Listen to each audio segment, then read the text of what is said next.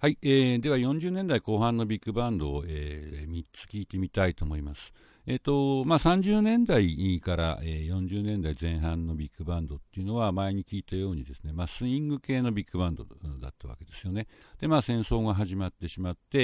えー、いわゆるダンスを踊るビッグバンドっていうのがちょっと下火になってでそこからビバップが始まったとも言われてるんですけどもで、まあ、戦争が終わった後のビッグバンドっていうのはいわゆるスイング系だけじゃないもうちょっと新しいサウンドを追求するっていうバンドが、えー、出てまいりました。えー、今日聞くのは、えーまあ、その3つの、えー、典型的な、えー、ニューサウンドっていうのかな、その戦後の、えー、ビッグバンドですね。えーと、まずはスタンケントオーケストラを聴いてもらいたいと思います。スタンケントオーケストラっていうのは、えー、ロサンゼルスのビッグバンドです。えー、リーダーは、えー、ピアニストで、えー、コンポーザーアレンジャーのスタンケントン。でそこに、えー、西海岸を代表する、えー、名手がずらっと揃ったわけですね。まあ、例えばトランペットだとメイナード・ファーガソン。えー、ハイノートで有名になった人ですね。ですとか、えー、アレンジャーでもあるショーティー・ロジャースとか、えー、サックスですと、え、後に、え、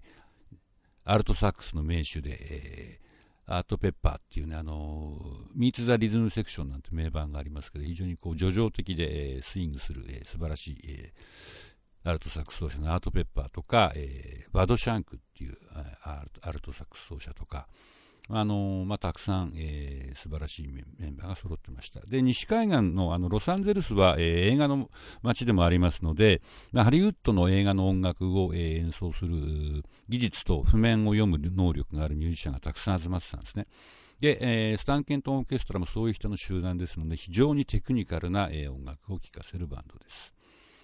で、えー、次がクロードソン・ヒル・オーケストラ。この人たちはニューヨークのバンドですけども、えー、ここはですね、すごくその、マイルドかつスイートな、えー、音が、えー、得意なバンドでした。えーと、普通のビッグバンドの編成以外にですね、クラリネットが3本、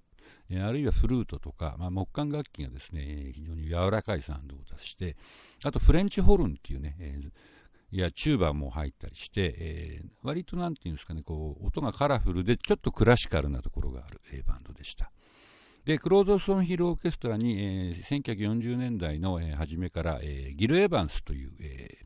ー、アレンジャーが専属で入りました。でギル・エヴァンスはあのこの後マイルス・デイビスと組んで素晴らしい作品をたくさん、えー、作った天才、えー、アレンジャーですけども、まあ、ギル・エヴァンスのアレンジっていうのも非常にこうえカラフルなサウンドで、えー、精緻な、えー、ハーモニーを聴かせるタイプの人ですので、まあ、それを、えー、クロード・ソーンヒルオーケストラは、えー、売り物にしたわけです。で、あと、いち早くビバップに注目したのもこのバンドの特徴で、えー、今日聴いていただくのは、えー、チャーリー・パーカーのアンソロポロジーっていう、えー、ビバップの曲をギル・エヴァンスがアレンジしたものです。で、次11曲目はウィンディ・ハーマンオーケストラのフォー・ブラザーズっていう曲です。えっと、ウディ・ハーマンオーケストラって前回も、えっと、1回目か、え、聞いてもらいましたよね。1942年の演奏でしたけど。で、これは47年の演奏でして、え、全然違うタイプの、えー、非常にクールな感じの、えー、サックスアンサンブルを主にした、え、演奏です。フォー・ブラザーズって曲なんですけども、で、あの、ウディ・ハーマンオーケストラって、えー、メンバーをガラッと変えて、メンバーをガラッと変えるとサウンドもガラッと変えるっていう、まあ、そういうような作り方をする、えバンドなんですね。まあ、リーダーは、えー、変わんないわけですけども、まあ、自分がやりたい音楽に合わせてメンバーどんどん変えて、えー、サウンドも変わると。で、えっ、ー、と、42年の、えー、バンドっていうのは最初の、えー、バンドであれ、ファーストハードって呼ばれています。ハードっていうのは HERD ですけども、動物の群れっていう意味なんですね。えー、だから最初の群れなんですね。で、今日聞く、えー、フォーブラザーズのこの47年のウリー・ハーマンオーケストラは、セカンドハードって呼ばれてます。2番目の群れなんですね。で、このセカンドハードの特徴は、えー、サックスセクションなんですね。あの普通のビッグバンドって、えー、アルト2本、テナー2本、バリトンの互換が普通ですね、サックスは。ウディ・ハーマンオーケストラのセカンドハードってテナー3本、バリトン1本の4巻なんですよ。で、まあ、そこにウディー・ハーマンが、えー、時々、えー、クラリネットとソプラノサックス、アルトサックス吹くんですけど、基本は、えー、4人でやってると。え、しかもアルトがいないというね。え、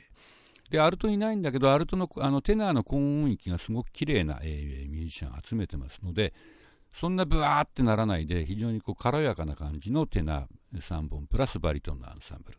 で、このフォーブルザースっていうは、その4人のサックスセクションを兄弟に見立ててるわけですよね。えー、テナー3人、バリトン1人っていう。でその4人のアンサンブルを主にした曲です。えー、これはジミー・ジュフリーっていう、えーまあ、本人もサックス奏者の人がアレンジした曲です。じゃあ、え、この新しいビッグバンド、え、3つを聴いてみたいと思います。